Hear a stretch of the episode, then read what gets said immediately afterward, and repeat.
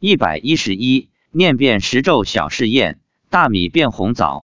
发表日期：二零一零年十二月二十二日。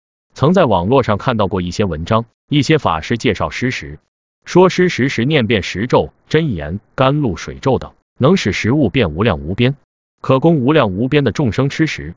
我对此一直很好奇，很想试试。不过我从来没做过施食，所以只是在祭祖时想起来就念几遍变食咒，所供食物的热气会变浓，这相当于食物变多，已故亲人吃的很开心。后来有一次，借着祭祖的机会，我又试验了一下。我拿了七粒米放在手心里，然后念了几遍变食咒。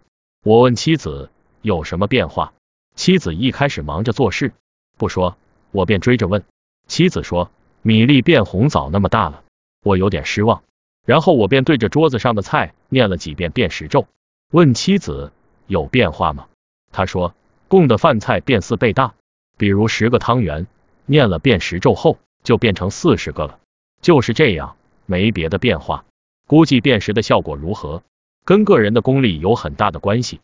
我是没有按照一整套仪轨去做，只是随便念了一下辨识咒。如果是如法施食的同修，效果可能就另当别论了。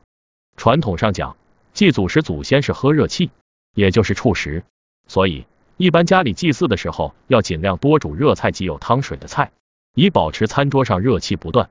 当然，如果你备了一些冷盘、水果、糕点、零食等，没关系，祖先也一样能吃到，因为这个食品在另一个空间里同样存在，他们也能吃冷盘的菜。并且吃不完的东西，比如水果、糕点、零食等，他们是可以带回家去的。